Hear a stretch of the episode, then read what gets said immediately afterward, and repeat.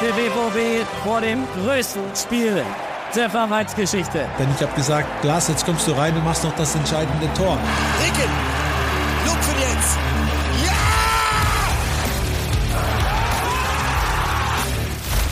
Hi, ich bin Olli Müller. Und ich bin Werner Hansch. Gemeinsam mit euch wollen wir die goldenen Zeiten von Borussia Dortmund noch einmal aufleben lassen. Und zwar die Ära Hitzfeld von 91 bis 97. Trainer beim BVB. In der Zeit wurde Dortmund zweimal deutscher Meister und holte am Ende sogar die Champions League. Aus einem ganz ordentlichen Ruhrpott-Club wurde ein Weltverein.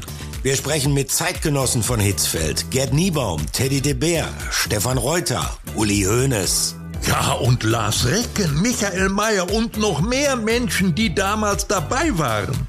Und das Allerbeste ist, auch Ottmar Hitzfeld selbst ist mit dabei. Auch er wird hier über seine Zeit bei Borussia Dortmund reden. Darauf freuen wir uns und darauf könnt ihr euch auch ganz besonders freuen. Und wir fragen uns, was hat Hitzfeld so erfolgreich gemacht?